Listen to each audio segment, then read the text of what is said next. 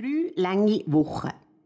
Als jüngste von vier Geschwistern ist Martha auf einem kleineren Bauernbetrieb aufgewachsen.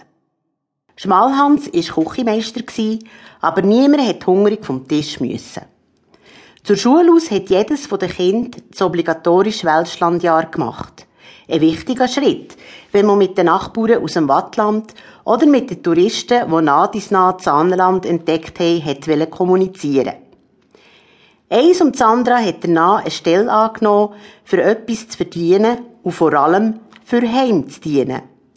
Im Abwechsel haben sie so den Eltern geholfen, das Heimat über Wasser zu halten.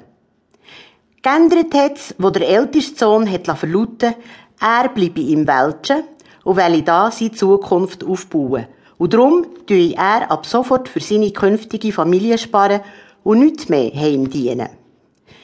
Der andere Sohn ist als junger Familienvater an einer Blutvergiftung gestorben und die eine Tochter hat geheiratet. Der Vater hat das Heimat mit der jüngsten Tochter nicht einzig bewirtschaften und darum hat man es wohl oder übel verkaufen.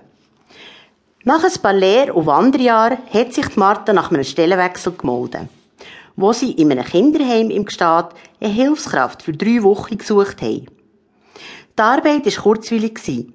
Zimmer putzen, Gemüse rüsten, Brot schneiden, den Tisch decken für die vielen Kinder und nicht zuletzt servieren. Aus verschiedenen Ländern sind die Kinder ins Heim gebracht worden für ihre schulische Ausbildung. Neben den verschiedenen Brüchen aus ihrer Heimat hat dort das Essen für die Kinder eine grosse Umstellung gebracht.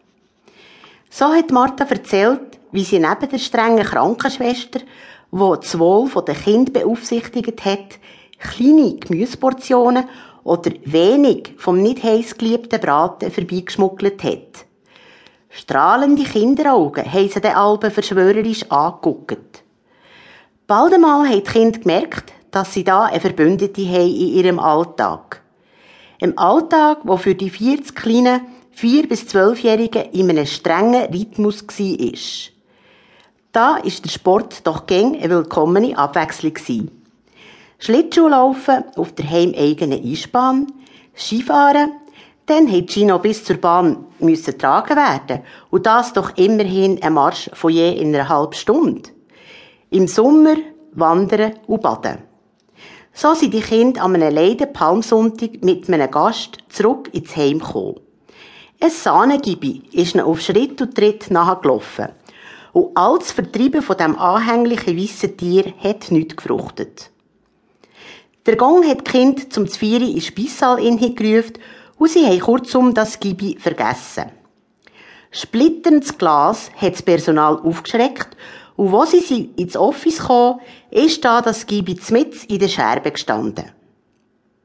Ob es durch die Scheibe inhi seinem Spiegelbild einer hat zingieren oder ob es einfach noch mehr Streicheleinheiten von den Kindern hat mehr als mehr hat man nicht aus dem rausgebracht. So ist es dann gekommen, dass Martha am Palmsonntagabend mit dem Gibi Richtung Grube gelaufen ist, ausfindig machen, wem sie den Ausreißer zurückbringen Es hat so gegeben, dass Martha Kind auf den Flughafen begleitet hat. Oder sie ist reichen.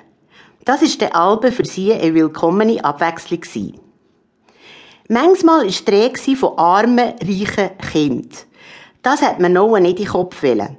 Entweder man ist reich oder arm.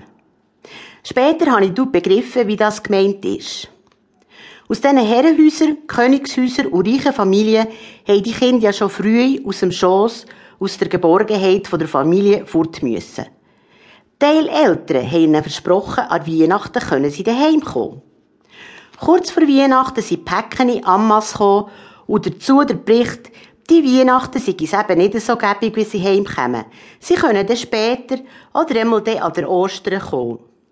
Wundert es einem da, dass es Kinder gegeben hat, die nicht einmal ihre Päckchen auspackt haben?